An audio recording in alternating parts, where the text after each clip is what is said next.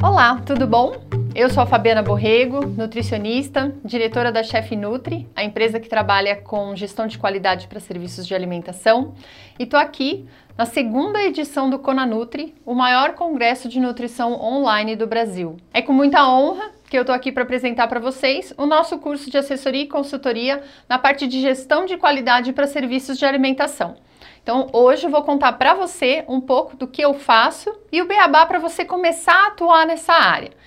E nessa edição a gente tem um plus. Vou falar um pouquinho de como todo esse cenário que a gente vive hoje do coronavírus pode interferir no nosso trabalho e quais são as soluções que a gente pode trazer e implantar para os nossos possíveis cliente, clientes ou para os nossos clientes mesmos. Vamos lá? Bom, vou começar falando um pouquinho sobre o marketing do produto. Então, antes da gente começar um processo de ou montar uma empresa ou começar um trabalho de autônomo mesmo nessa área de gestão de qualidade, a gente precisa pensar um pouquinho nas nossas estratégias de divulgar o nosso produto.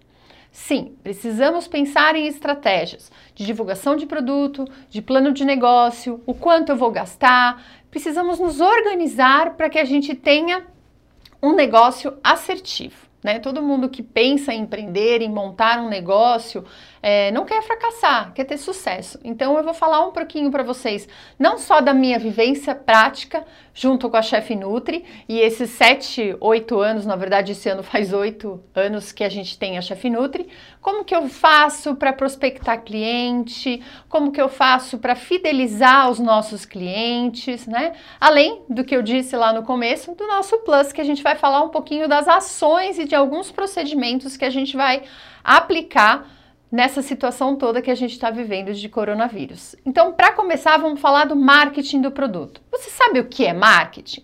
Marketing é o conjunto de ferramentas que uma empresa vai utilizar para que seus produtos sejam conhecidos, sejam comprados, sejam divulgados e para que o cliente tenha vontade de ter você dentro da empresa dele. A gente vai falar um pouquinho das algumas estratégias de marketing. Então, nós temos 10 estratégias de marketing. Nós temos estratégias de marketing. A primeira que chama estratégia, o marketing da experiência. O que é o marketing da experiência? O marketing da experiência é aquele que você vai surpreender o seu cliente. Hoje existem inúmeras é, empresas que fazem toda essa parte de assessoria e consultoria na parte de gestão de qualidade. Então é o que eu digo, a gente não está inventando a roda, tem muita gente fazendo isso. Mas você precisa surpreender este seu cliente. Como que você faz para surpreender este seu cliente? Trazendo coisas diferentes, inovações. Então, por exemplo, nesse momento que a gente está vivendo agora, né? Eu trouxe muitas ferramentas interessantes para os nossos clientes. Tivemos muitos clientes que fecharam e tivemos clientes que suspenderam é, as nossas visitas por um tempo por conta de contenção de gastos, né? E nós fizemos várias é, ações junto aos clientes que com certeza surpreenderam os clientes diante do que eles estavam realmente esperando de nós, né? Então pense nisso, surpreenda sempre o seu cliente. O marketing de boca a boca, que é o mais comum hoje em dia, é muito engraçado. Eu tenho a Chef Nutri, como eu disse, faz oito anos esse ano. E a gente nunca fez prospecção. Fez ali, paga um Google Ads ali, outro aqui, mas nada numa prospecção maçante, né? Assim, vamos com a equipe de vendas, que é o que a gente vai fazer daqui para frente. Então, a gente está montando uma equipe de vendas e aí a gente vai ter uma busca aí gigante.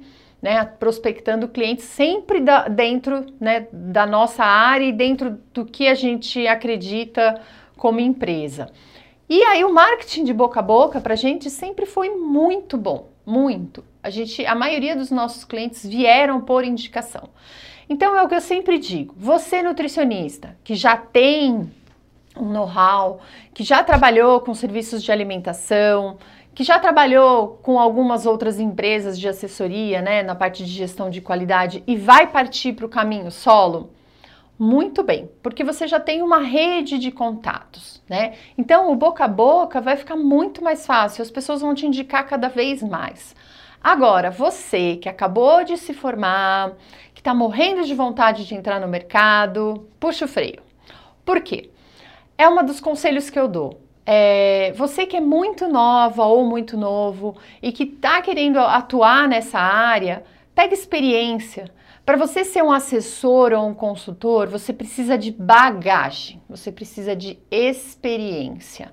Né? Não é só ler legislação e aplicar. Isso qualquer pessoa faz, não precisa ser necessariamente um profissional da área de nutrição ou um veterinário que também atua nessa área, ou até um engenheiro de alimentos, né? Ou uma engenheira de alimentos. Então, assim, dá um break, vai procurar outras formas de se aperfeiçoar, de buscar experiência para depois entrar nessa área de assessoria e de consultoria. Então, para quê? Para que você realmente tenha um marketing boca a boca, porque você pode errar ali, falhar aqui e as pessoas não vão te indicar. Um consultor ou um assessor precisa de bagagem, precisa de experiência, né? Voltando até o marketing ali da experiência, precisa de experiência, surpreender os seus clientes com ações, com ideias diferenciadas. E a gente só tem ideias e ações diferentes com a vivência e com a prática do dia a dia, tá? Bom, marketing boca a boca, como eu disse, é aquele onde as pessoas vão te indicando simplesmente por gostarem do seu trabalho. O marketing interno é o marketing que a gente vai fazer dentro, as ações vão ser dentro da nossa própria empresa. Ah, mas Fabiana, eu ainda não tenho empresa. Então tá bom, mas você tem alguém que trabalhe com você, né? Alguém que seja seu parceiro, você vai fazer o marketing dentro do seu núcleo ali, dentro, por exemplo, como eu faço na Chef Nutri, tá bom? O marketing viral e da guerrilha, vamos já pegar os dois aí é viral, tem a ver com vírus, tem a ver com internet, guerrilha, vou atirar para tudo quanto é lado, né? Então a internet é um caminho muito bacana para que a gente consiga é, prospectar muitos clientes. A gente vai falar um pouquinho mais lá para frente sobre a divulgação em redes sociais, tá? Mas aguarda aí, espera um pouquinho. Então, é uma dica é, usar muito bem as ferramentas de internet, tanto ferramentas de redes sociais, quanto outras ferramentas, como um Google Ads, uma publicidade, né, um anúncio no Google e assim por diante, tá? E o marketing da guerrilha é aquele que você vai tirar para tudo quanto é lado, mas assim, atire tiros certeiros, né? Nós aqui em São Paulo, por exemplo, é, eu posso atuar em várias áreas, em várias zonas, né, de bairros, eu digo.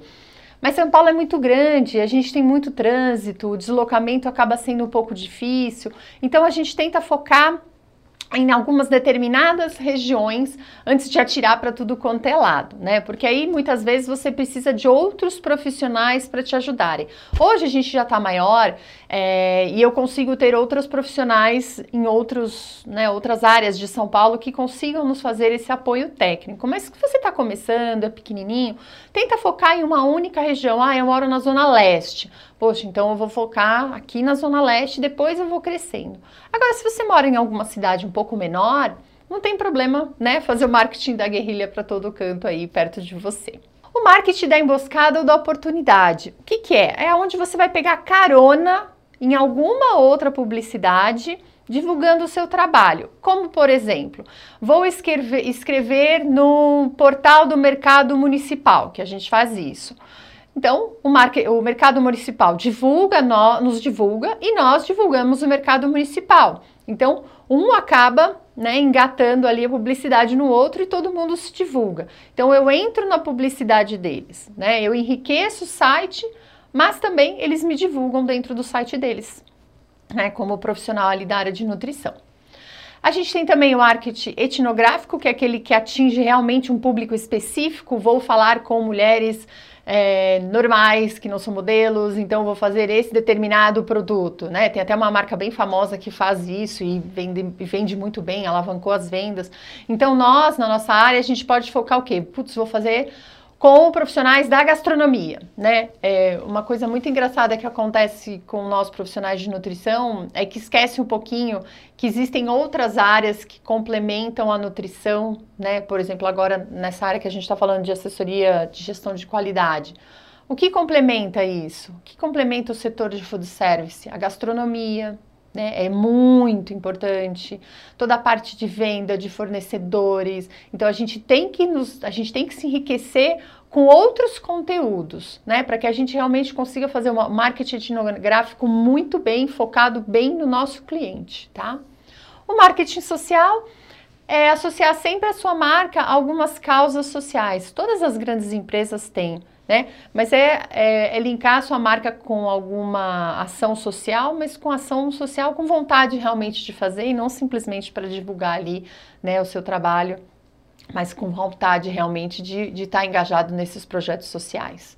O marketing de relacionamento, que é o que menos acontece aqui entre nós profissionais da área da nutrição, infelizmente, que é o marketing da gente se relacionar né, dentro da nossa área mesmo. Então, por exemplo, assim, eu vejo às vezes muitos profissionais que atuam em clínica, mas que também atuam em assessoria de gestão de qualidade, mas também fazem cardápio para escola, mas também fazem rotulagem nutricional e também atendem esportivo, né?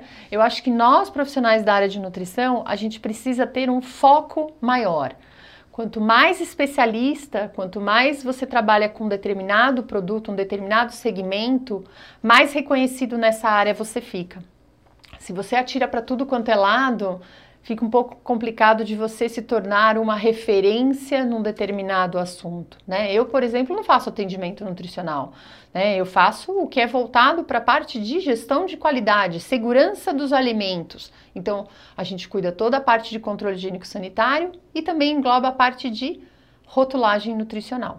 Tá? Então, o marketing de relacionamento é você indicar outros profissionais. Então, quando muitas pessoas vêm procurar, ah, você faz atendimento? Não, eu não faço, mas eu tenho algumas colegas, inclusive que estão até participando do Conanutri, e as indico, olha, passa com fulana, passa com a ciclana, né? A gente precisa saber é, separar e fragmentar a área da nutrição, porque tem vários. É como os profissionais da área né, de medicina. Então, tem o, derma, o dermato, tem ortopedista e da nutrição também precisa, a nutrição funcional, a nutrição esportiva, a nutrição clínica, a cardiológica, a pediátrica, a gestão da qualidade e assim por diante, tá bom? Esse é o marketing de relacionamento.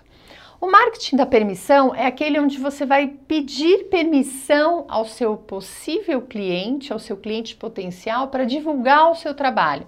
Cuidados pequenos, como por exemplo, vou montar um mailing e vou enviar, vou enviar newsletters para todos esses meus clientes. Mas será que eles querem receber?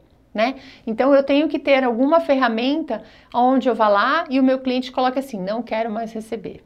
Esse é o marketing de permissão, onde você pergunta ao seu cliente se ele realmente quer receber a sua publicidade. Usando essas ferramentas de marketing, vocês podem ter grande sucesso aí no seu caminho profissional. Vou falar um pouquinho mais do nosso dia a dia, de como a gente faz para se divulgar também. O cliente sempre é rei ou rainha. Então, é, escute o seu cliente e trate o seu cliente como você gostaria de ser tratado. É, eu tenho uma coisa que eu acho muito bacana e que os clientes gostam demais, que é o pronto atendimento. Eu atendo os meus clientes sempre e o mais rápido possível e tento atender as solicitações deles o mais breve possível. Ninguém gosta de ficar esperando. Né? Então eu me coloco muito no lugar do meu cliente ou da minha cliente. Eu quero tratá-los da mesma maneira que eu gostaria de ser tratado, tá? Então o cliente sempre é rei ou rainha. Faça a prospecção dos seus clientes da maneira que você achar mais eficaz. Eu vou dar, dar para frente algumas dicas do que foi a minha vivência do dia a dia, mas de repente você pode ter outras ideias incríveis e que se forem bacanas, estiverem né, com profissionalismo e ética, toque em frente, né? É, Especialize-se, é o que eu falei, é a segunda lei, né, ali do, da, das vendas, do marketing. Especialize, fique especialista em um determinado assunto. Lógico que é legal ter conhecimento vasto na área de nutrição, mas é o que eu disse: se você não tem especialização em um determinado assunto, você não vira referência naquele assunto, tá? Faça perguntas, se questione, questione aos seus clientes o que ele precisa, né? Tem muita gente que às vezes liga para lá para Chef Nutri ou manda e-mail: "Ah, eu preciso de um de uma proposta" mas eu preciso te questionar, entender as suas necessidades. Qual o que você precisa da minha proposta? Uma proposta de gestão de qualidade, ela engloba muitas coisas, né? Engloba se eu vou ser responsável técnico ou não, se eu preciso assinar junto ao PAT, que é o Programa de Alimentação dos Trabalhadores, você quer que eu faça rotulagem, ficha técnica dos seus produtos? Qual que é a periodicidade de visita que você quer? Então, tudo isso eu preciso saber. Então, questione o seu cliente, faça a pergunta, entenda, entenda a necessidade dele para depois enviar uma proposta, tá? Ouça muito esse seu cliente. Crie a necessidade do seu cliente. Agora, nesse momento que a gente está vivendo, quando acabar, eu, eu já sinto muito isso, né? Confesso para vocês que quando teve todo esse boom aí, né, de começar esse isolamento, eh, me bateu um desespero, né, porque muitos clientes nos ligaram, nosso faturamento caiu muito, drasticamente. Nossos clientes ligavam e falavam: olha, vou ter que suspender o contrato, olha, vou ter que suspender o contrato. Digo para você que 70% dos nossos contratos foram suspensos, né? Reduzimos a equipe, né? Eu tinha quase 20 profissionais na rua, Hoje eu tenho três, comigo quatro, e a gente vai se adequando. Porém, de um determinado momento para cá, deu um boom gigantesco. Por quê? Porque houve a necessidade da busca do profissional da área de nutrição para ajudar para tirar dúvidas, uso máscara, não uso máscara, como eu higienizo, como eu desinfeto, eu faço esterilização, milhões de dúvidas que até então na prática ali do nosso dia a dia, as pessoas não notavam tanto esses questionamentos, não notavam tanta o quanto era importante a nossa presença ali dentro. E eu acredito muito que depois que houver a reabertura né, dos mercados e que as pessoas forem. Algumas cidades do Brasil já estão reabrindo, né? Eu sei que Minas, porque a gente tem uma unidade da Chef Nutri Minas, já está reabrindo. Então, é, a nossa profissão vai dar um boom gigantesco, muitas pessoas vão nos procurar. Então, cria a necessidade de que esse cliente realmente queira o seu trabalho dentro ali do restaurante, da confeitaria, do serviço de alimentação que seja, tá bom? Crie benefícios para os seus clientes, né? Então, novamente eu vou falar dessa época. Eu estou criando muitos benefícios para os nossos clientes. Faço reuniões remotas e mesmo os clientes que estão com contrato suspenso, eles perguntam: ai, quanto que é? Putz, não, vem com a gente. Agora é o momento de nós, profissionais da área de saúde, é, orientarmos vocês. Então, vem com a gente, não tem custo nenhum. Faça uma reunião, uma hora, duas, ou eu faço, ou alguém da nossa equipe. Isso é criar benefícios para os nossos clientes e isso fideliza o nosso cliente, tá? E uma lei muito importante também das vendas é não reduza o preço. A gente vai falar um pouquinho de conversar com os nossos concorrentes, né? É, coisa que, né, que eu falei lá do marketing, do relacionamento. Nós nutricionistas às vezes não se comunicamos umas com as outras, né? Por, não sei, intriga, inveja, eu não sei o que acontece, né? Mas assim, converse com o seu concorrente, né? Concorrente, ah, putz, meninas, liga para uma empresa, olha, quanto vocês cobram? Eu também trabalho nessa área. Gente tem espaço para todo mundo. O Brasil é muito rico de restaurantes, muito rico de gastronomia, muito rico de serviços de alimentação, tá? Por mais que tem muita gente falando, ah, acabaram os serviços de alimentação, vai mudar. Não, não acabou. Os cuidados vão ser maiores e a gente vai estar cada vez mais em evidência, tá? Então não reduza o seu preço, tente fazer que os preços sejam iguais aos do seu concorrente. Eu faço muito isso com alguns parceiros que também fazem o mesmo trabalho que a gente, é, da gente conversar e definir um valor meio que parecido, para que a decisão do cliente não seja o custo, e sim gostei mais dela do que dele, gostei mais dele do que dela né? Para que fiquem é, é, preços padronizados, porque às vezes você vai lá no serviço de alimentação e cobra uma mensalidade de mil reais, chega uma outra empresa e cobra 300. Se a pessoa realmente não está ligada no valor da empresa como pessoa e como serviço, simplesmente o valor financeiro, ela fecha com a de 300. Mas como que é esse trabalho do, do, dessa outra empresa que cobra 300, né? De repente é um trabalho ruim, aí acaba queimando a nossa classe, acaba queimando o nosso trabalho, né? De outras pessoas que fazem corretamente. Então, assim, é legal que a gente tenha esse cuidado de se aproximar, de trocar a figurinha mais um com o outro, tá? Você olhando essas vendas, juntando, olhando essas leis das vendas que eu passei para você, juntando marketing, você tem boas ferramentas para divulgar o seu trabalho, né? E também a gente não pode esquecer, para vender bem o nosso trabalho, é fazer o marketing pessoal. Por mais que você seja uma empresa, o marketing pessoal tem que ser feito até por um funcionário, né, que trabalha dentro de uma empresa. O marketing profissional é benefício para a sua própria carreira.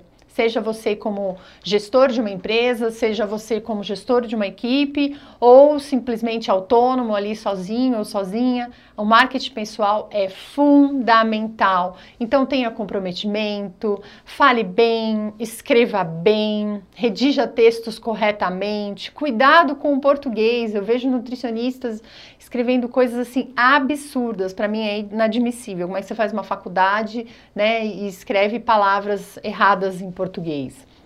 Então, o marketing pessoal tem muitas ferramentas que vão fazer com que você tenha um sucesso profissional, tá? Bacana. Então, juntando aquele marketing, 10 marketings que a gente falou, as leis das vendas e o marketing pessoal, tudo alinhadinho, certinho, com certeza você vai ter muito sucesso na sua área.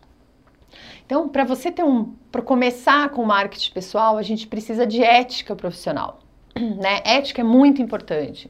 Então, assim, cuidado para não copiar trabalho das pessoas, não passe a perna nas pessoas, né? A gente está até com uma, são duas nutricionistas, nem é de São Paulo, que estão copiando a Chef Nutri, tem até o mesmo nome, assim, é uma coisa absurda, né? Então, não precisa, gente, tem a criatividade é uma coisa infinita, dá pra gente fazer o nosso próprio trabalho sem copiar do outro. A gente pode se inspirar em algumas pessoas, né? E dentro dessa inspiração, criar o nosso próprio caminho profissional, sem precisar copiar ou ser igual a alguém, né?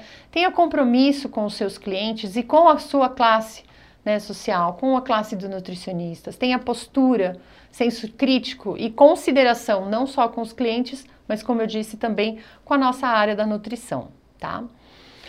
Outra coisa importante que eu falei lá no começo é que nós nutricionistas muitas vezes ficamos focados aonde? Legislação, ah, vigilância sanitária, legislação disso, disso, disso, daquilo. E o que vai ampliar os nossos horizontes? O que vai nos tornar melhores profissionais não é só ler legislação. Como eu disse, legislação, qualquer pessoa pode ler legislação, né? Porque a gente vai falar um pouquinho mais de responsabilidade técnica, mas só para ilustrar. É, um restaurante é, que tenha um enquadramento simples, um enquadramento simples tem a ver com o faturamento da empresa, é, ele não precisa ter um profissional de nutrição, não é uma obrigatoriedade. Mas eu digo para você que a maioria dos nossos clientes é, são optantes pelo simples, não precisam dos profissionais de nutrição, mas mesmo assim os contratam, como nos contrataram. Então, é, porque o que, que eles poderiam fazer? Eles poderiam ler a legislação e aplicar dentro do restaurante deles, mas não, eles chamaram uma consultoria, uma assessoria para realmente dar um norte certeiro para eles. E aí, como eu disse, não é só ler legislação, porque esse meu cliente pode fazer isso. A gente tem que ampliar os nossos horizontes e trazer ideias muito mais bacanas para esse nosso cliente. Por isso, por isso que eu reforço. Você que acabou de se formar, está morrendo de vontade de trabalhar nessa área, calma respira, trabalha em, ou, trabalha em outras empresas, ganhe bagagem para depois então ter o seu caminho solo. Enquanto isso, vai estudando, vai ampliando seus horizontes, né? Eu estou mostrando aqui para vocês algumas, é, algumas dicas né, que eu acho bacana e que me ajudaram muito na minha formação profissional.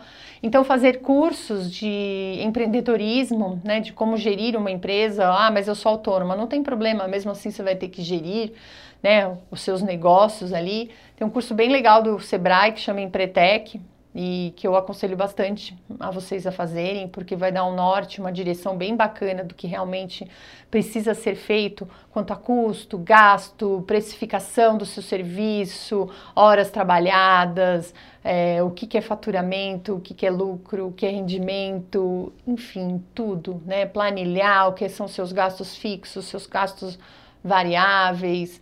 Enfim, é, vale muito, muito, muito a pena fazer o Empreitec do Sebrae. Ele é pago, mas é bem legal. Tem uma, um pequenininho do Sebrae que chama Aprendendo a Empreender, que é gratuito, que na verdade é um, um início ali, um pontapé para você entrar no Empreitec. Fazer cursos de aperfeiçoamento, de gestão de pessoas. Eu fiz no INSPER um curso de gestão de pessoas, que é muito legal, porque não só para fazer a gestão das pessoas que trabalham comigo, mas também comigo nas Chef Nutri, mas também a gestão dos nossos colaboradores, dos nossos clientes, né, dos colaboradores dos nossos clientes. Isso é muito importante. entender e ver o lado pessoal de cada um que está ali dentro do restaurante, né? Os cursos de coaching que viraram febre, moda, agora já deu uma diminuída um pouquinho, mas também vale a pena. Né? Fazer até constelação, eu fiz constelação sistêmica, que a gente pode fazer constelação familiar, mas a gente também pode fazer constelação profissional, é muito bacana, porque tira todos os nossos medos e todos os nossos tabus que a gente tem, e a gente tem muitos tabus em relação à profissão, né? Principalmente nós, mulheres, acho que mulher não pode ser bem sucedida, acho que mulher não pode ter grana, né? Não, a gente pode sim, não, a gente deve, né? Então, trabalhar essa parte de constelação é bem legal porque a gente abre os nossos caminhos e tira um pouco os nossos preconceitos que ficam instalados dentro de nós e que muitas vezes nos barram a ter sucesso profissional. Ler livros, nossa, eu tenho uma infinidade de livros bacanérrimos, inclusive as estratégias de vendas que eu falei para vocês lá atrás, para você lá atrás. Tá aqui, ó, estratégia de vendas bem bacana, O Homem Mais Rico da Babilônia, Os Segredos de uma Mente Milionária, O Monge Executivo, que é um livro bem legal que é, vai trazer muito essa parte de liderança. E nós, como gestores, seja você autônomo ou uma pequena empresa, é, precisa ter liderança. Não só dentro da nossa empresa, mas dentro da empresa do nosso cliente. Nós, como líderes, Vamos trazer esses colaboradores dos nossos clientes para mais perto de nós. Então, assim, tem gente que é líder nato e consegue tranquilamente, mas tem gente que é um pouco travado. Então, ler esses livros, ampliar os seus horizontes, podem ajudar muito você a trazer essa liderança que está guardadinha ali dentro, tá? Um livro que eu gosto muito é livro de cabeceira, o meu já está todo destruidinho, é Como Fazer Amigos e Influenciar Pessoas. É ótimo, porque a gente precisa influenciar, né, de uma maneira boa, esses colaboradores a aderirem tudo que a gente fala na parte de controle higiênico sanitário. Né? Então é um livro bem bacana, bem legal, grifa, guarda, relê novamente, bem bacana. Pai Rico e Pai Pobre é, é, é, legal porque você também acaba tirando um pouco aquele conceito de que não posso ter dinheiro, né? A gente tem muito isso da nossa sociedade, né? As pessoas que têm mais dinheiro geralmente têm são ali sofrem um preconceito. Pode parecer ridículo, mas é verdade, né? Ah, o empresário, a empresária, né? Tem sempre tem uma conotação ali pejorativa, só porque a pessoa tem mais dinheiro, mas as pessoas não sabem tudo que passou e tudo que conquistou para chegar até ali, né? Só ver o cargo onde a pessoa tá, mas e antes, né? O que, que aconteceu tudo ali para ela chegar onde está hoje? Então é muito bacana o pai rico, pai pobre. Algumas revistas legais, então assim, não acesse só revistas, é que hoje fica mais, né, o pessoal não assina tanto, mas eu gosto muito de papel, mas assinar revistas ou até conteúdos online, então, você SA, Pequenas Empresas, Grandes Negócios, essas revistas trazem uma bagagem muito bacana para gente, que com certeza vão melhorar bastante você como profissional. Isso é sempre, né? Eu também estou sempre lendo, sempre buscando, sempre fazendo cursos diferentes. Agora eu estou fazendo uma pós na área de nutrição, mas até então fiz gastronomia, fiz curso no INSPER, é, totalmente diferentes da nutrição, né? Então é importante que a gente traga outros conteúdos para nós como profissionais da área.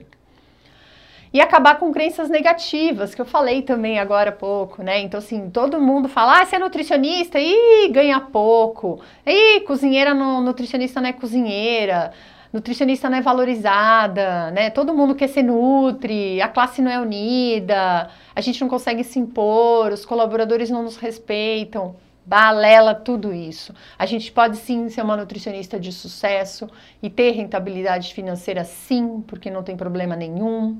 A gente não é cozinheira, mas eu posso ser cozinheira se eu quiser. Eu fiz gastronomia e eu acho que a gastronomia é essencial para você que quer trabalhar nessa área, né? Não só nessa área, mas na clínica também, mas como eu vivencio muito isso, é demais a importância. Então, você chega num cliente tem lá uma cocção por sous vide. Você sabe o que é sous vide? Então, quando você faz gastronomia, você sabe o que é sous vide. Você sabe a técnica. Você sabe o que é um molho bechamel, o que é um roux. Então, quando você fala de igual para igual com o cozinheiro ou com o chefe de cozinha do restaurante, as coisas ficam diferentes. E aí a gente volta para lá. Por que, que eles não me respeitam?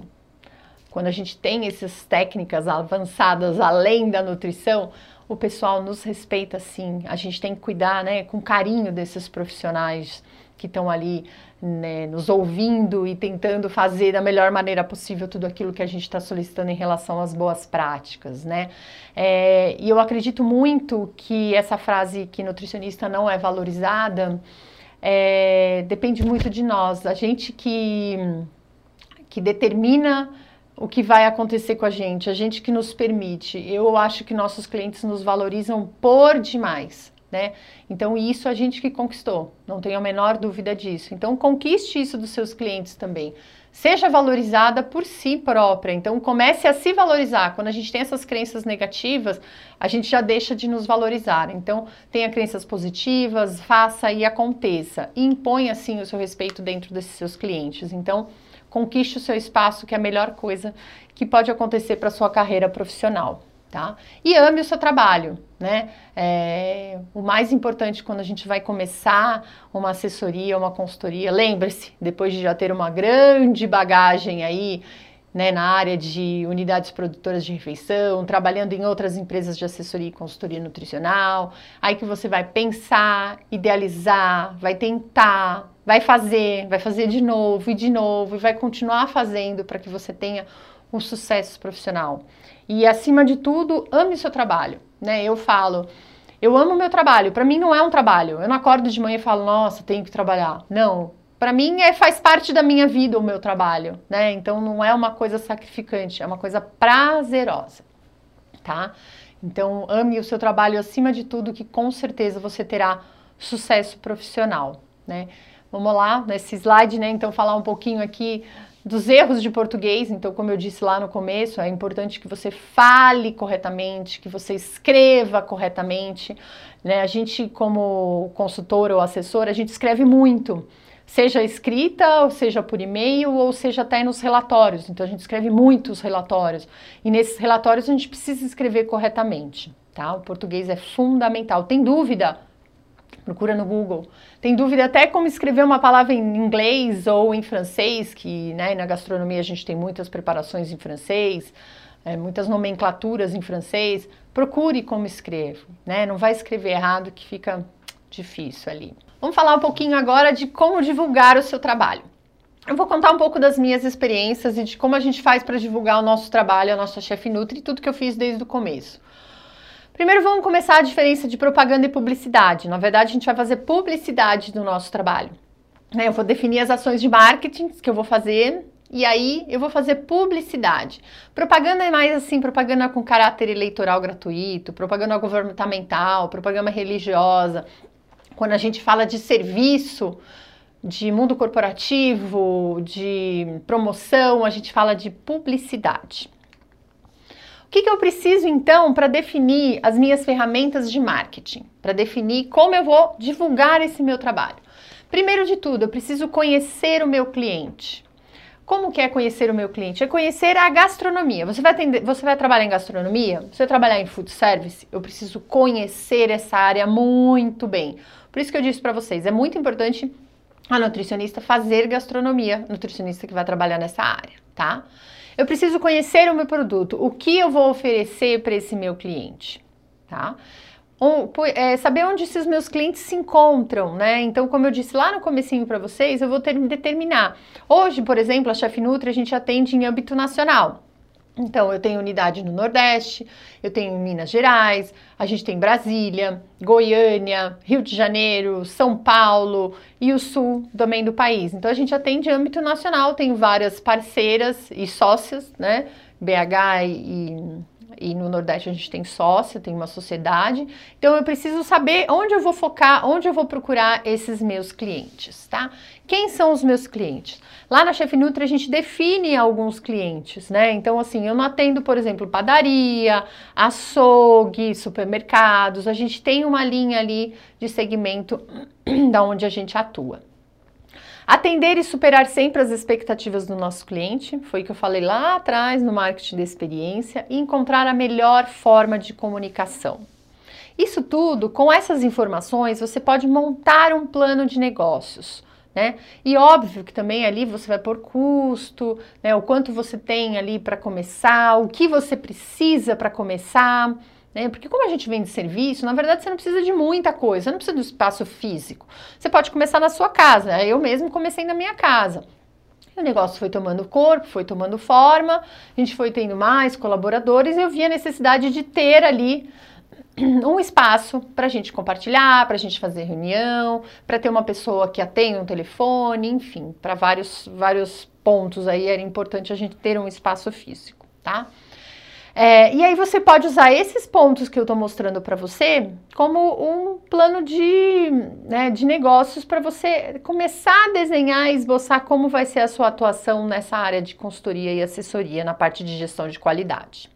E aí você pode, por exemplo, para você conhecer um pouco mais o mercado, você pode conversar com pessoas do perfil do seu público-alvo. Quem é? Vou conversar com o pessoal de restaurante, restauranteiro, vou conversar com confeiteiras. Ah, não, eu quero atuar em supermercado, então conhecer o supermercado, conversar em supermercado, e mesmo no supermercado, conversa com a caixa, depois conversa com o gerente, porque você começa fazendo um networking, que nada mais é do que sua rede ali de contatos, e né? Começa, pode te indicar, já fala do serviço que você faz, né? Quem tem boca vai a Roma. E é verdade, a gente pode ficar falando, a gente deve divulgar o nosso trabalho em todo lugar que a gente for, porque a gente não sabe quem pode ser um cliente potencial ali para o nosso negócio. Faça uma pesquisa dos seus concorrentes, é importante para conhecer os serviços que faz. onde está atuando, se tem algum diferencial, se você pode oferecer um diferencial daquelas pessoas. Como eu disse, esse trabalho de assessoria na gestão de qualidade não é invenção da roda, tem um monte de gente fazendo, mas você vai ter o seu diferencial. Tá? Eu acho que nós temos o nosso diferencial e cada empresa também acha que tem o seu diferencial e é isso que faz com que você tenha os seus clientes, né? Particular em cada para cada pessoa. Tem gente que adora, não, só quero essa empresa. Não. Eu tenho clientes que a gente está 7, 8 anos com clientes, muito antes de eu ter realmente oficializado a empresa, eu era autônomo ainda, a gente já tem esses clientes até hoje, tá? E busque informações para você ficar repleto ali de informações para ter o seu planinho de negócio, para desenhar direitinho o escopo do seu trabalho. Outra coisa importante é criar sua marca. Mesmo que você seja autônomo, cria sua marca. Né? Ah, minha empresa vai, tamar, vai chamar tal, tal, tal, tal.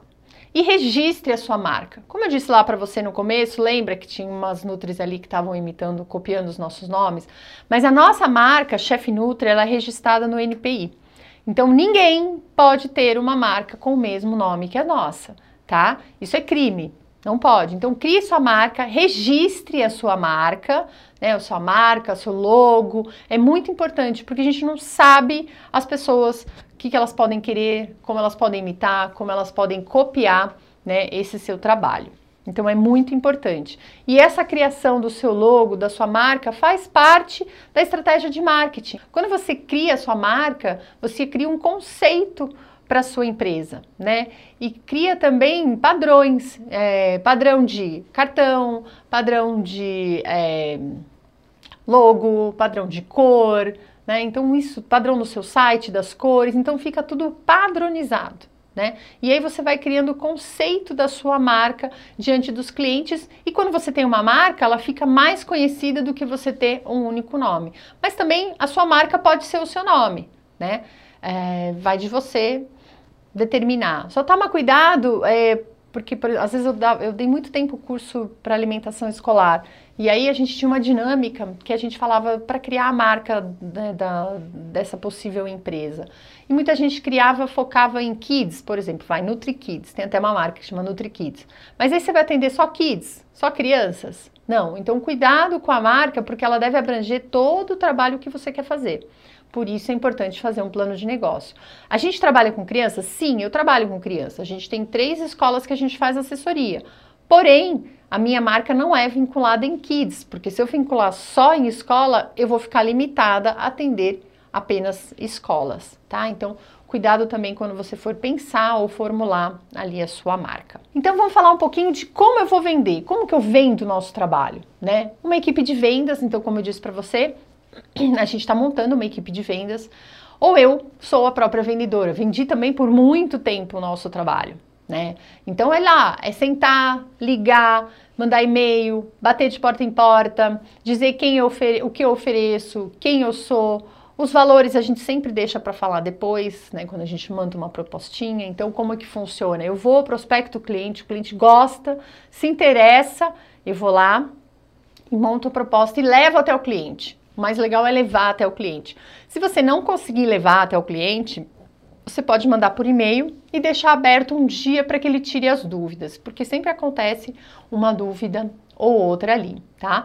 Fazer a equipe de vendas ou você, o vendedor, é, você precisa de um capital, porque você precisa deslocar, você precisa fazer um material para entregar para esse cliente, você vai perder, despender de tempo, do seu tempo, mas você também pode trazer clientes. Você vai montar um mailing, ou então comprar um mailing, né? Tudo isso vai custar. Vai custar o seu tempo e também vai custar né, capital, porque você vai ter que fazer um, um folheto para entregar, um cartão, você precisa desse material. Pode precisar de repente de um designer para fazer tudo isso para você, né? Ou não, hoje tem vários vários programas que podem, se você tem uma habilidade aí, fazer essa parte toda de design gráfico também, tá? É, tem uma, uma, uma, frase bem legal do Henry Ford, que foi o criador da Ford, que ele falasse: se me restasse apenas um dólar, eu investiria em publicidade. E é isso, publicidade é a alma do negócio. É, você precisa lembrar, você precisa ser visto para que venham clientes, né? Isso é muito importante. É lógico que às vezes você pode ficar quietinho e vem o boca a boca, mas se você consegue se divulgar, você traz muito mais resultados para vocês, tá? O folheto, como eu disse, né? Então entregar folheto, seja de alimentação escolar ou em restaurante, né, sempre com seus contatos, e-mails, fotos. O que eu hoje acho muito legal é ter contatos separados do pessoal do trabalho. Então, por exemplo, na Chef Nutri, todos os telefones da Chef Nutri são WhatsApp Business, né? Que é, tem horário para entrar mensagem, tem mensagem de boas-vindas, tem mensagem de ausência, tem mensagem de de férias. Ali você clica no WhatsApp, no perfil, tem todos os dados da sua empresa, localização, e-mail, o site, tudo completinho, né? Então uma conta comercial passa mais credibilidade ali para o seu cliente. Então coloquem todas essas informações nos folhetos e nos folders. Divulgação por e-mail. É, é, legal, você tem que fazer um banner eletrônico, né? Você pode criar newsletters também com dicas e mandar para esse seu mailing, mas lembra do marketing da permissão? Sempre pergunte a esse possível cliente ou o seu cliente se realmente ele quer receber esse material todo mês ou toda semana, quando você imaginar aí que possa mandar esses, essas newsletters ou essas publicações. É, e aí você vai ter que despender um pouco de tempo, porque você vai ter que construir um mailing ou comprar um mailing, né? E fazer pedir ali para o designer gráfico fazer o seu banner, o seu banner digital para encaminhar ou o seu é, né, o seu esqueleto ali que você vai mandar sua newsletters. Então, vale o investimento, mas é uma coisa que despende um pouco de tempo. Mas eu acho que é bacana, que muitas vezes pode ser que na, nas primeiras você não, né, nos primeiros envios você não consiga cliente, mas é uma coisa que você vai construindo, né? Tudo isso que eu estou falando para você são sementinhas que você vai jogar. E essas sementinhas, uma hora ou outra, elas vão dar frutos. Né? Então a gente precisa espalhar. Nem sempre né, é, você faz e já dá um resultado de imediato. Né? É, o reconhecimento ele vem com o tempo. Então a gente precisa ir espalhando as sementinhas. Uma hora tudo isso vai frutificar e vai te dar bons frutos. Por isso que é importante fazer todo esse trabalho bem feito, para que a fruta que, né, que vai render ali lá no final seja muito boa, tá?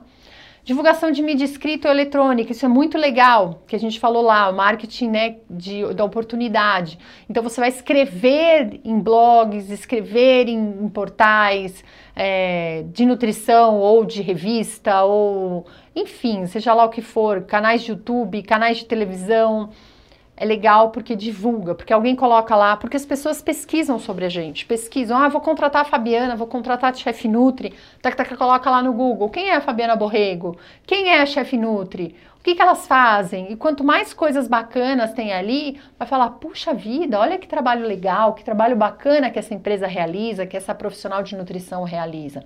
Então escreva. Isso geralmente né, as pessoas não te pagam, mas te dá um bom retorno nessa parte de divulgação. Então, se divulgue, vá atrás. Ah, eu vi esse portal, deixa eu ver se eu escrevo. Ah, na minha cidade tem um mercado. Deixa eu ver se o mercado não quer que eu escreva no jornalzinho do mercado. E assim por diante. Vá atrás para oferecer essas suas matérias, esses seus serviços, tá bom? Uh, criação de um site, um blog é muito importante. O site é uma coisa que dá para ali ficar paradinha, não tem problema, você não precisa ficar alimentando ele, mas o blog, para ele ter giro, a gente precisa estar tá sempre movimentando. Com o quê? Com matérias, fotos, mídias, né? Então é importante. Isso passa credibilidade para sua empresa também. Você ter um site, até porque quando você tem um site, você tem um domínio. E aí, quando você tem um domínio, o seu e-mail também fica fabiana.chefnutri, né? Não fica fabiana.gmail. Passa mais credibilidade você ter um e-mail que seja da sua própria empresa e não de outras plataformas, Gmail, Google, é, Hotmail, Outlook, coisas desse tipo. Faz uma grande diferença, tá? Parcerias. Parcerias são fundamentais. Através de parcerias que a gente consegue muito, muitos, muitos, muitos clientes. Então, parcerias com empresas de dedetização, empresa de limpeza, com empresas que fazem a parte de gestão de controle é, financeiro, controle administrativo, parcerias com chefes de cozinha que fazem assessoria e consultoria também. Divulgue, vá atrás de parceiros. Parceiros são ótimos para divulgação. Né? Se o seu trabalho é bom, os parceiros vão te divulgar. Você pode fazer algum esquema de percentual, olha, se você me indicar, te dou 10%, te dou metade, ou simplesmente parceria de um divulgar o outro, porque muitas vezes você está no, no, seu cliente, ele precisa de uma empresa de detetização. Se você tem um parceiro de detetização, você já indica, né? E aí um vai indicando o outro e a rede dos dois vão crescendo. Então, parceria eu indico muito, a gente faz bastante. Outro meio de divulgar que é bom e barato são as redes sociais. Então a gente tem um monte de rede social. A gente tem Facebook, a gente tem Twitter, Instagram, LinkedIn, Telegram e YouTube. E até o próprio WhatsApp. A gente pode fazer divulgação pelo WhatsApp. Só cuidado com o marketing da permissão. Nem sempre as pessoas querem receber a sua publicidade. Né? Eu acho um pouco invasivo, às vezes, pelo WhatsApp ali chegar algumas publicidades. Mas né, vai aí do seu plano de negócio, do que você pensou para divulgar e como você vai usar essas ferramentas de marketing. Nós lá da Chef Nutri usamos bastante o Instagram. Eu tenho uma pessoa que cuida do Instagram. O LinkedIn eu mesma que gerencio, tem sempre estou postando coisas. O Telegram também tem uma pessoa que cuida. E o YouTube, que a gente tem um canal agora no YouTube, inclusive se inscrevam no nosso canal, é arroba chefnutri, né? Sempre é Chef Nutri em todas essas, essas redes sociais. É, e no YouTube você pode pôr no vídeo e é legal porque o Google capta, né, algumas coisas. Então ele capta o Instagram, ele capta o LinkedIn, ele capta o YouTube e aí você aparece ali, se colocar o seu nome, o nome da empresa, aparece ali no Google, né? É, os seus trabalhos, os seus serviços, os seus vídeos e tudo mais. Grave vídeos. Ai, tenho vergonha, Fabiana, de falar em vídeo. Ah, treina. Treina sozinha, treina na frente do espelho, treina com o celular, mas não tenha vergonha. Gravar vídeos educativos, vídeos mostrando o que você faz é de grande valia. As pessoas assistem, as pessoas gostam, mais até do que você pôr uma coisa estática ali, tá?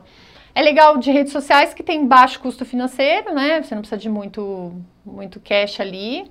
É, só cuidado com a vida pessoal, então assim, eu não tenho redes sociais pessoais, eu só tenho redes sociais profissionais. É, e se eu tivesse pessoal também não misturaria. Acho que a única rede a rede social que eu tenho pessoal é o WhatsApp, mas eu tenho, como eu disse, dois telefones, o WhatsApp Business que é da empresa e o meu WhatsApp que é o meu pessoal, né? Então separe isso.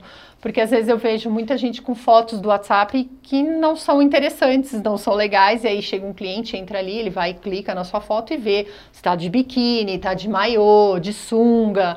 Isso não é bacana. Ou então tá na balada, né? Então tome cuidado como utilizar as redes sociais. Né? A rede social ela atinge muita gente, então cuidado com os conteúdos que você publica, cuidado com o que você digita, com o erro de português, porque é o viral, lembra do marketing viral? viraliza. atinge pessoas que você não tem nem ideia, né? Às vezes você chega a ter duas mil, três mil visualizações de vídeos. Então, assim, quem assistiu? Você não consegue saber quem foram todas as pessoas que assistiram, porque o negócio viraliza, tá? E divulga bastante o seu nome, divulga bastante a sua marca. Outra coisa legal para fazer de marketing é o Google Ads, que a gente precisa pagar, né? Escolhe as palavras-chave e o Google vai é, quando você abre o Google, aparece lá anúncio, né? Então essa pessoa pagou o Google para estar tá ali na primeira, na segunda, na, ou na última ali, mas é, o Google vai captando de acordo com os valores que cada as pessoas pagam, valor por letra, é tipo um leilão, né? Quem paga mais fica mais na frente. Mas se você não tem capital para investir no Google, todas essas outras ferramentas que eu disse para você já são bem eficientes e você aparece no Google organicamente, ou seja, sem que você tenha que pagar. E você pode inclusive conversar com é, essas pessoas que cuidam do seu site para que a busca do Google pelo seu site seja orgânica, tá? É, isso acontece bastante. É melhor, e você não precisa ficar investindo ali no Google Ads, porque eu posso te dizer que o investimento é grande, a gente precisa colocar né, muito ali para estar tá aparecendo sempre na frente, que como disse é um leilão. Palavra nutrição, bomba, você tem que pagar seis reais para aparecer na frente, né? Então, às vezes o Google Ads acaba sendo um investimento que nem sempre dá tanto retorno para você. Bom, vou falar um pouquinho só de redes sociais, que a gente falou que é uma ferramenta bem legal de ser usada para sua divulgação.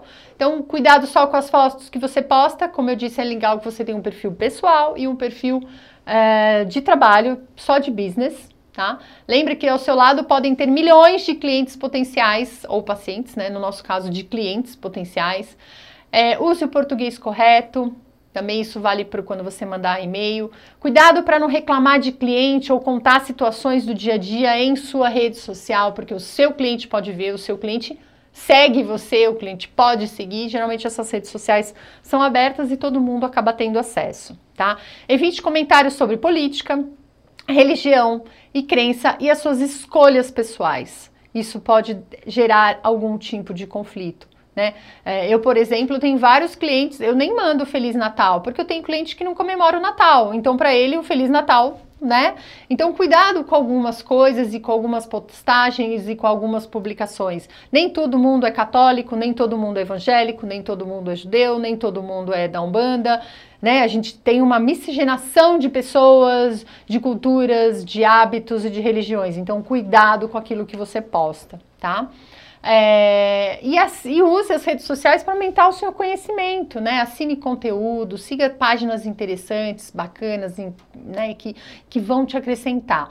E faça com que as pessoas também tenham interesse em curtir a sua página, em seguir o seu canal no YouTube, em curtir as suas publicações em qualquer rede social, tá? Então, se você não tem, faça redes sociais bacanas. O LinkedIn é uma rede social muito legal, profissional e que pouca gente tem, comparado ao, por exemplo, ao uso de Instagram ou de Facebook, certo? Então aqui, ó, só um slide, né, tipos de fotos que não é interessante você postar em suas redes sociais, principalmente profissional. Então assim, esse capítulo é para você sentar, pegar um caderno, é que eu gosto de caderno, né? Então assim, sentar, pegar o caderno, escrever e planejar a sua empresa, planejar a sua assessoria e sua consultoria nutricional como autônoma, né? Porque ninguém planeja fracassar.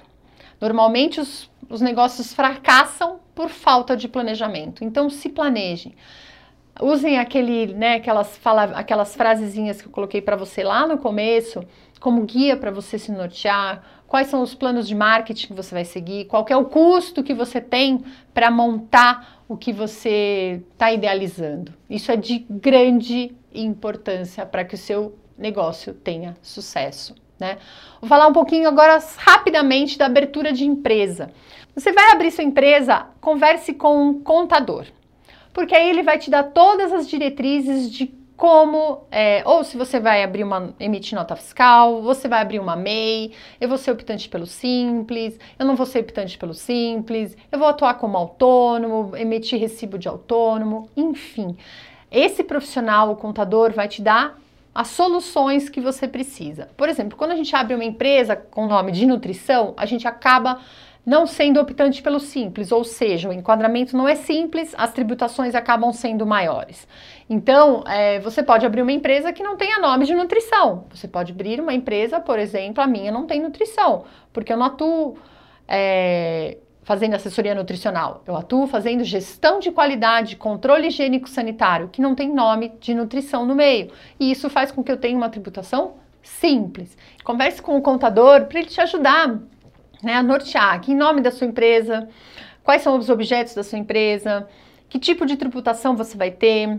Então, antes de abrir a empresa, converse com esse profissional que é fundamental, porque quando você for começar a atuar, os clientes vão te pedir nota fiscal, né? Então você fica ali, meu Deus, e agora o que, que eu faço? Né? Então conversa com o contador que ele vai te dar um norte certeiro ali para você é, ter o melhor caminho para a abertura da sua empresa, tá? Para trilhar esse seu caminho solo, tá? A gente tem só algumas, mostrar aqui para vocês, só alguma classificação onde a gente pode ser empresário, sociedade empresarial, sociedade simples, microempreendedor individual, sociedade anônima, sociedade corporativa ou atuar como autônomo, tá bom? Então, é, com certeza o contador vai te guiar para qual classificação do seu negócio, qual classificação que o seu negócio terá, tá?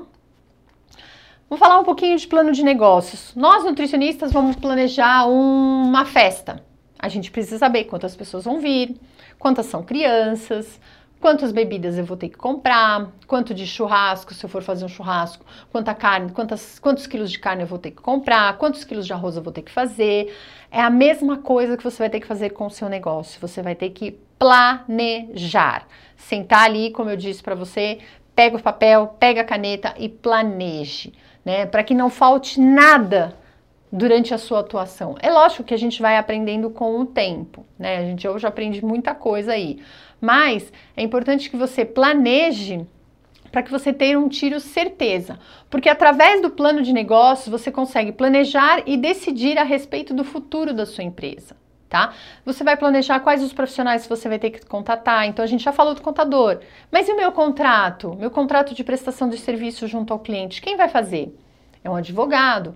Ou então você pode, por exemplo, é, no sindicato dos nutricionistas, aqui de São Paulo pelo menos, tem um modelo de contrato de prestação de serviço simples, né? E aí você também pode pagar um advogado para ele fazer esse seu contrato de prestação de serviço, que tem que ser bem amarradinho, com várias cláusulas de rescisão, data de pagamento, né, termos de confidencialidade, enfim, inúmeras coisas. Então, nesse plano de negócio também vão entrar os profissionais que vão te auxiliar a montar a sua empresa.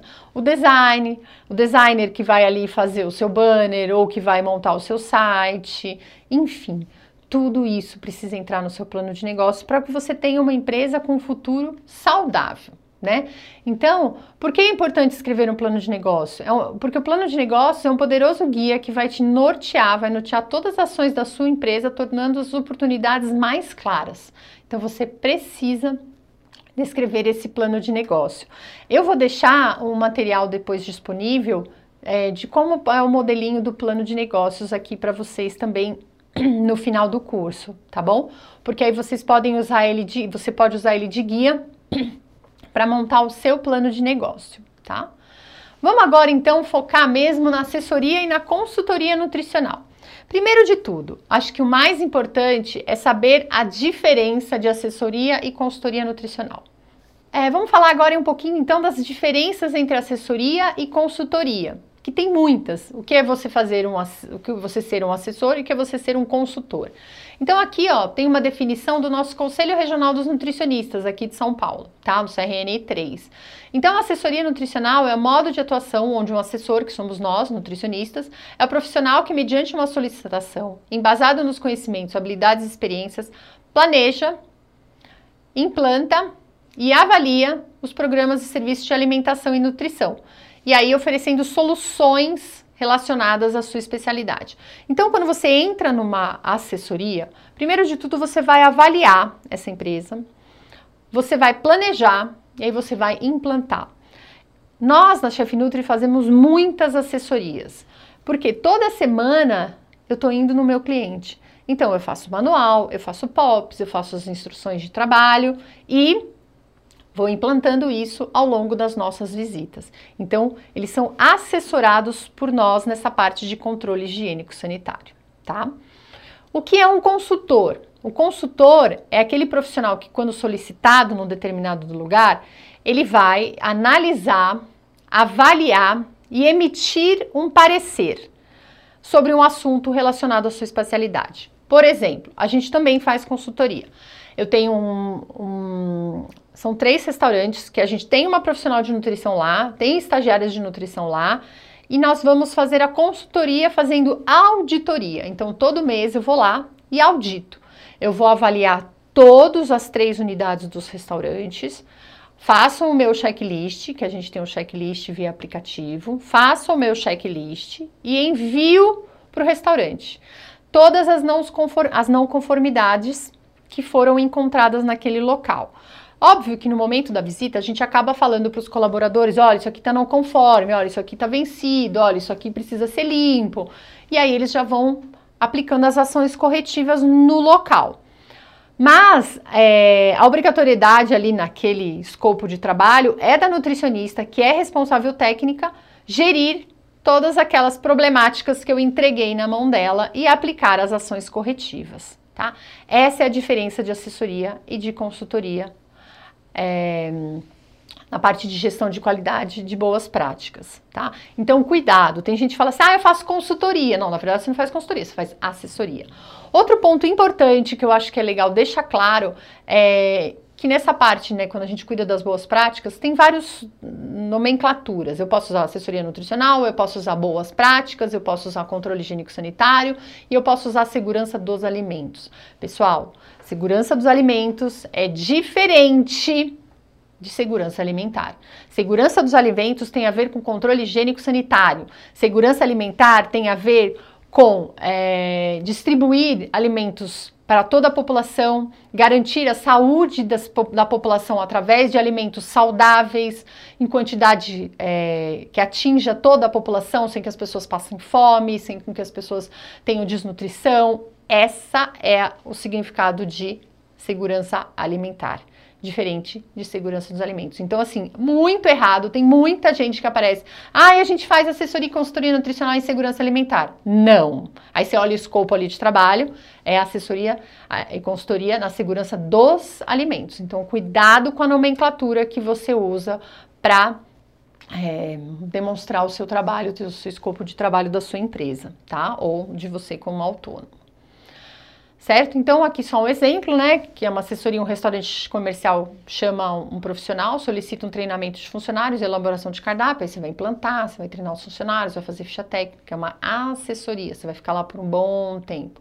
E consultoria, né? Uma, uma cozinha se encontra com problemas de contaminação cruzada e chama o nutricionista, consultor, para dar um parecer sobre essa problemática instalada nesse serviço de alimentação, tá? Usem as nomenclaturas corretas, certo? Então, ó, as etapas da assessoria. Primeiro eu vou avaliar o local, eu vou planejar o que eu vou fazer no local e depois eu vou implantar.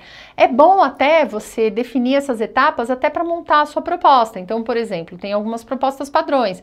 Eu avaliei lá, hum, eu acho que esse cliente precisa de visita quinzenal ou semanal. Eu acho que na verdade esse cliente precisa de uma pessoa fixa e ainda uma supervisão semanal. Através da avaliação, você consegue montar a sua proposta e o escopo de trabalho que você vai apresentar para esse cliente quando você for levar uma proposta. É, antes da gente falar das atividades fornecidas, vou falar um pouquinho das propostas. Então, assim, como você manda a proposta, Fabiana? Eu mando numa apresentação, mas você pode fazer no Word, né? E sempre mande essa apresentação fechada em PDF, tá? Que é muito importante para que não tenha nenhuma alteração ali se você manda o arquivo aberto. A proposta, depois que o cliente me pede, eu tenho um prazo máximo que eu determinei de três dias para encaminhar essa proposta para o meu cliente. Eu tento ser o mais rápido possível, porque o cliente fica ansioso em receber a minha proposta. Bom, vamos falar um pouquinho então agora das atividades oferecidas. Quais são as atividades que você pode oferecer nesse escopo aí de trabalho de assessoria e consultoria em boas práticas, em controle higiênico sanitário ou em segurança dos alimentos? Vamos lá. É, bares e restaurantes, né? A gente tem bastante cliente bar e restaurante. Como eu disse lá atrás, restaurantes e bares só precisam ter a obrigatoriedade de um profissional de nutrição dentro da unidade se o enquadramento da empresa não for optante pelo simples. Se a empresa for optante pelo simples, não precisa de uma responsabilidade técnica junto à vigilância sanitária e nem ao CRN. O Conselho Regional dos Nutricionistas não interfere na atuação do profissional dentro de bares e restaurantes, certo? Então não precisa dar entrada em carga horária em restaurante no Conselho Regional dos Nutricionistas, tá? Bom, o que, que a gente faz? Visitas técnicas periódicas. E aí, lembra que eu falei ali atrás? Eu vou avaliar o meu cliente, vou ver quanto que ele precisa semanal, quinzenal. Eu tenho cliente que a gente tem uma pessoa fixa e mais as visitas semanais. Né? Então, avalie esse seu cliente para ver qual é a necessidade dele. Às vezes é um quiosque pequenininho dentro do shopping. Gente, visita quinzenal, tá ok, não precisa ser mais do que isso, tá? A gente faz toda a elaboração e implantação e atualização do manual de boas práticas dos POPs e de instruções de trabalho, tá bom? Lembre que o POP são oito POPs. Tem muita gente que acaba englobando milhões de coisas no POPs. Na verdade, não são mais POPs, são instruções de trabalhos ou procedimentos de outras coisas, porque os procedimentos operacionais padronizados temos oito. Manual de boas práticas e POPs é obrigatório todo serviço de alimentação ter, tá? Programa de capacitação de colaboradores. Então, a gente sempre define uma periodicidade, pelo menos pela legislação semestral, mas a gente acha que quanto mais a gente se aproxima dos nossos clientes, melhor. Então, tem alguns restaurantes nossos que a gente faz visita, é, que a gente faz treinamento mensal. Não é, na verdade, um treinamento, mas a gente senta com a equipe, se reúne, passa alguns relatórios. Ah, então assim, por que, que essas ações aqui, por que essas não conformidades estão sendo tão corriqueiras? Né? Por que vocês estão esquecendo toda hora de colocar etiqueta nesse determinado produto? Né? Para entender um pouquinho também o outro lado. Porque muitas vezes a gente faz visita, mas não olha né, o outro lado ali, a gente só está lá canetando. Óbvio que a gente caneta, mas a gente conversa muito também com os colaboradores para já ir informando e para deixar ali o ambiente à vontade, sem com que eles sintam constrangidos perante a nossa presença. Nós fazemos relatórios de visita. É, hoje a Chef Nutri tem um aplicativo nosso que a gente faz diretamente ali, é um relatório fotográfico, então a gente já tira a foto, já coloca no aplicativo, já escrevo e já envio no momento da visita para o meu cliente. Tá? A gente tem vários tipos de relatório, porque é, dependendo do tipo de cliente, é um relatório que é aplicado. Então a gente escolhe e vai encaminhando para os nossos clientes. A gente faz a elaboração de ficha técnica completinha, com foto, CMV, modo de preparo, fator de correção, índice de cocção, custo, tudo certinho, redondinho. Elaboração de cardápio, né? Então a gente também pode fazer elaboração de cardápio. Óbvio que muitos restaurantes já têm um chefe de cozinha e né, muitas vezes ele acaba elaborando, que não tem problema nenhum, viu, nutricionistas? Nessa área não é uma obrigatoriedade do profissional de nutrição tá? Em UAN, o RP, sim, mas em restaurante, não.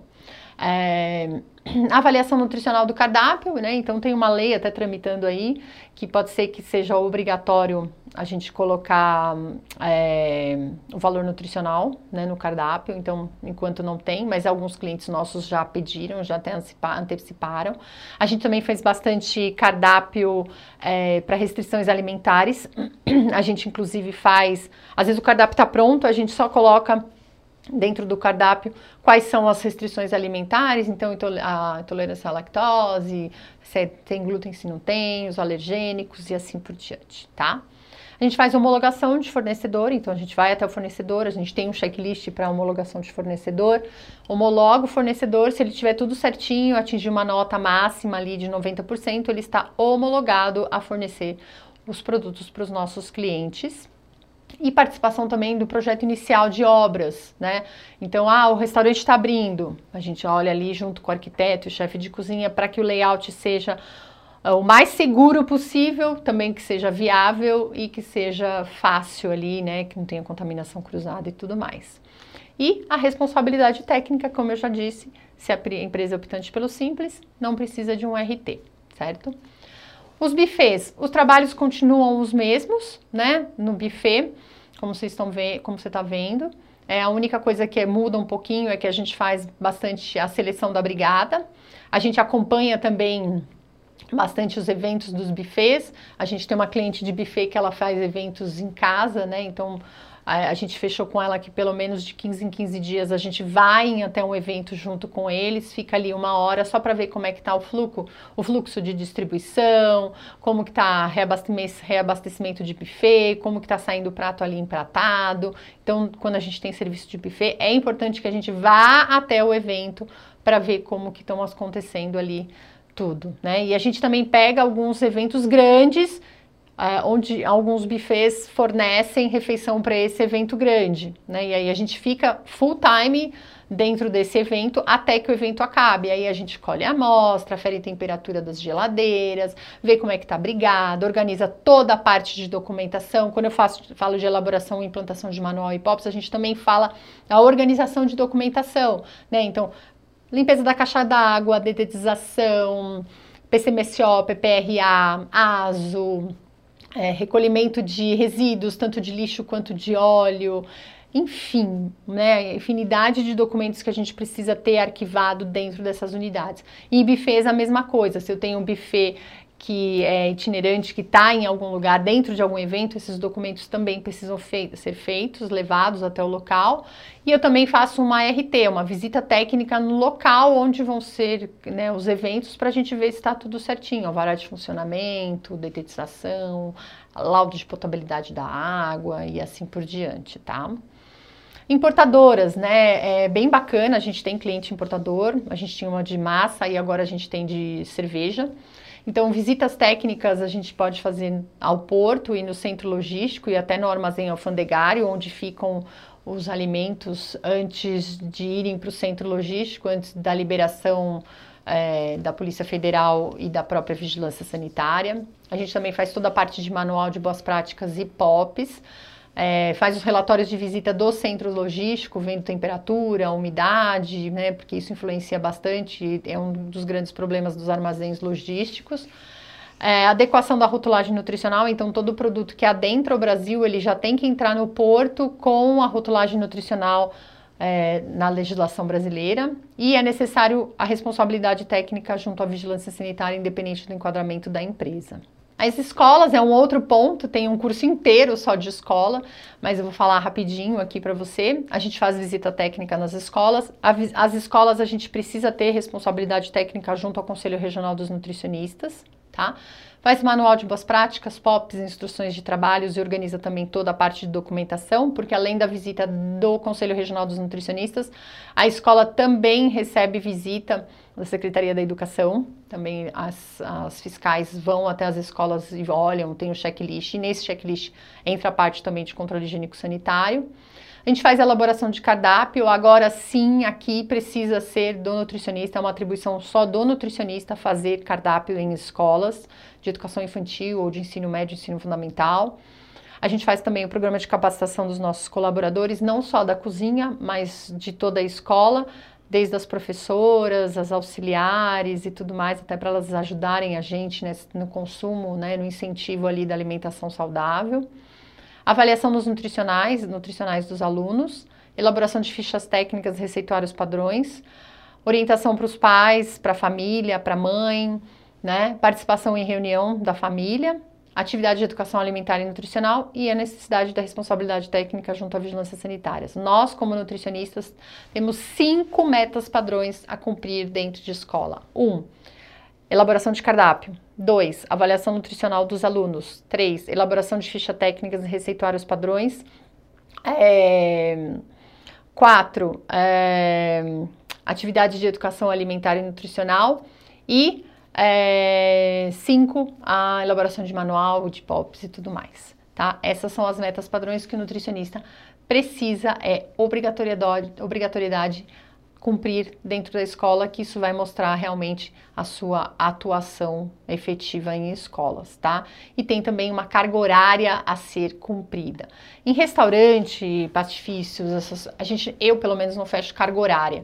Eu gosto muito de trabalhar com resultados e não com cargas horárias cumpridas, né? Porque, ah, vou ficar cinco horas ali, mas eu posso ficar cinco horas enrolando. Então eu prefiro ficar duas horas e realmente ter um trabalho eficiente ali dentro, que realmente tem resultado, ao invés de ficar cumprindo uma carga horária e, e ali de repente ficar com tempo ocioso, tá? Indústria alimentícia. Indústria alimentícia a gente trabalha muito em parceria até às vezes com engenheiro de alimentos, o que é bem bacana. Tá?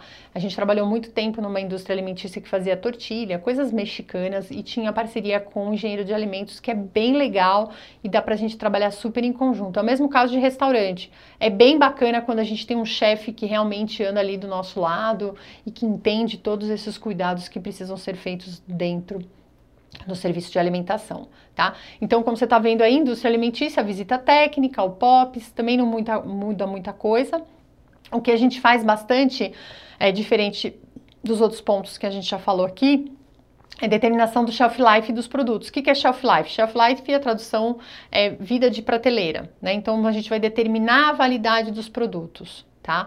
Ajudar na determinação da validade do produto, que também dá um outro curso. É uma coisa bem extensa, bem bacana, que aí envolve toda a parte de mais técnica dos alimentos, que a gente vai ver toda a parte de conservação, é, de tempo de conservação, as características sensoriais, características microbiológicas, é bem bacana e, e é fundamental nessa área de indústria de alimentos, onde a gente vai ter a venda, né, é, ali no varejo e às vezes até no atacado, então a gente gente precisa de rotulagem, precisa de várias coisas, inclusive da determinação do shelf life. Tá? A responsabilidade técnica é a mesma que, como eu disse, se a empresa não é optante pelo simples, é, ela precisa de RT. Se ela é optante pelo simples, não precisa de RT nutricionista.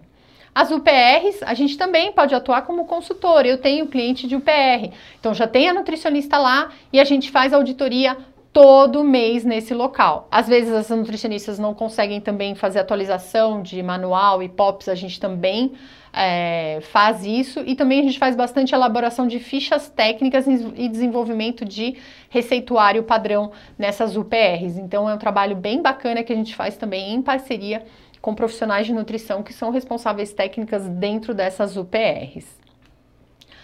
Food truck e food park, né? Então a gente faz visitas técnicas em food truck e food, food park também eu vou acrescentar aí os eventos grandes que a gente tem de massa. Hoje a gente tem vários eventos grandes de massa, que podem ser eventos como um Lollapalooza, um Taste Me, shows, né? No geral, geralmente sempre tem ali um food park, né, que é um parque de comida, na verdade, e a gente pode e deve atuar. Então, nesses food parks, geralmente tem um nutricionista do local e tem um nutricionista de cada unidade ali que está fornecendo é, refeição, tá? Visitas técnicas nessas unidades produtoras, a gente também elabora manual e POPs, programa de capacitação para os colaboradores e também programa de capacitação pros é, expositores que vão estar tá vendendo alimentos ali. Então a gente sempre faz uma cartilinha para esses expositores. A gente tem três grandes eventos de massa que a gente faz, que a gente chama né, de food park, é um parque ali de, de alimentos. É, e esses eventos a gente tem um super cuidado assim com todo mundo que vai fornecer a refeição nesses eventos. Geralmente a gente tem um evento bem grande aqui em Pinheiros que chega a mais de 100 fornecedores de alimentos né, nessa, nessa feira. Todos eles têm que estar enquadrados e no dia do evento a gente passa é, em visita técnica fazendo checklist, é um outro checklist que a gente tem só para evento, levantando todas as não conformidades e orientando para que sejam aplicadas as ações corretivas, tá? Então, falando ainda de food park, a gente pode elaborar cardápio, acompanhar os eventos, como eu disse, avaliar fornecedor e a rotulagem nutricional se for necessária. Então, por exemplo, ah, eu tenho alguém que faz pão de mel, tá embalado, a gente precisa da rotulagem nutricional, tá?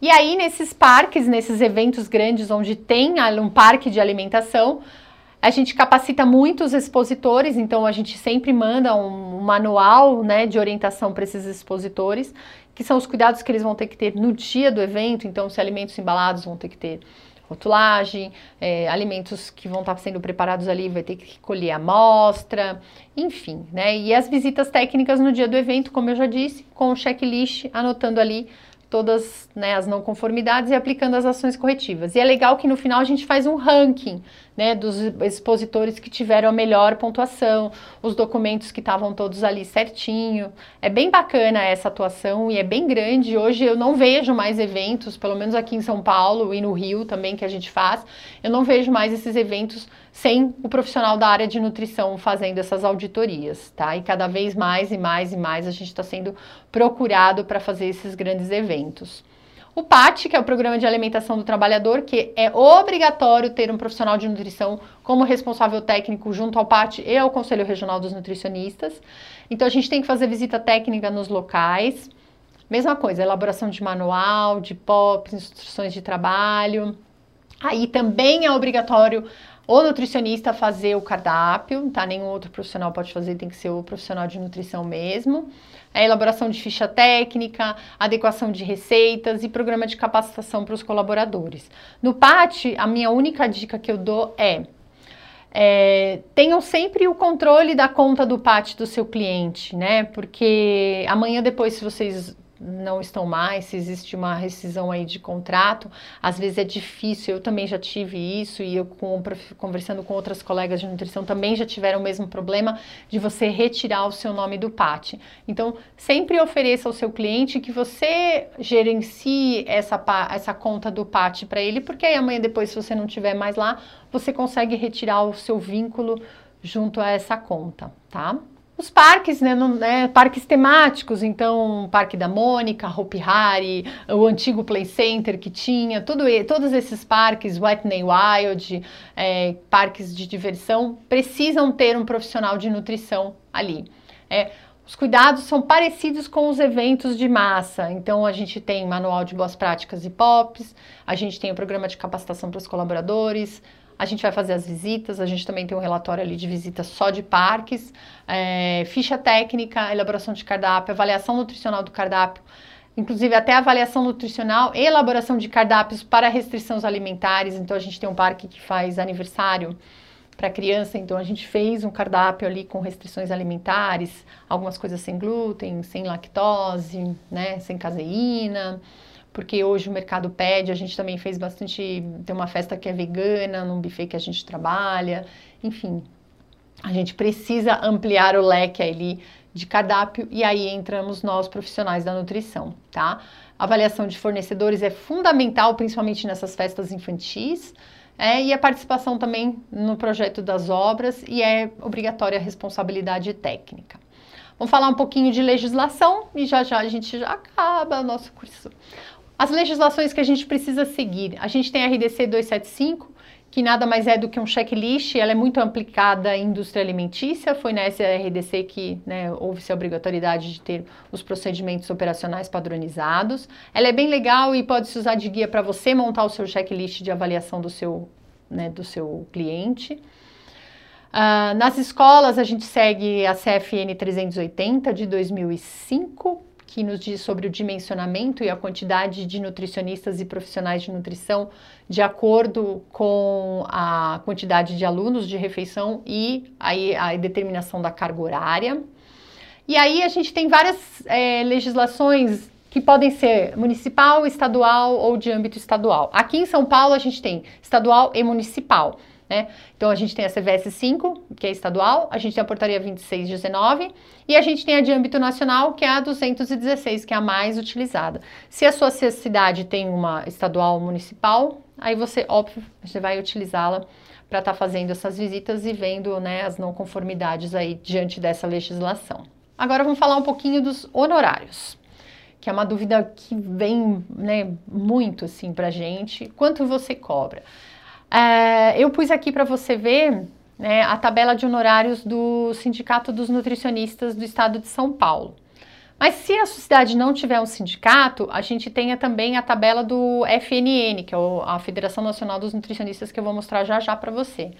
Então aqui a gente tem um quadro né, de honorários que assim é uma sugestão. Então tem várias coisas que posso, poderia comentar aqui, mas eu vou comentar algumas específicas. Por exemplo, rotulagem, 500 reais por rótulo.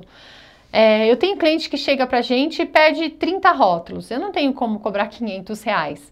Então a gente precisa analisar o caso, né, em si, para ver quanto eu vou cobrar nesses 30 rótulos. Não dá para cobrar 500 reais por rótulo. O meu cliente não vai pagar.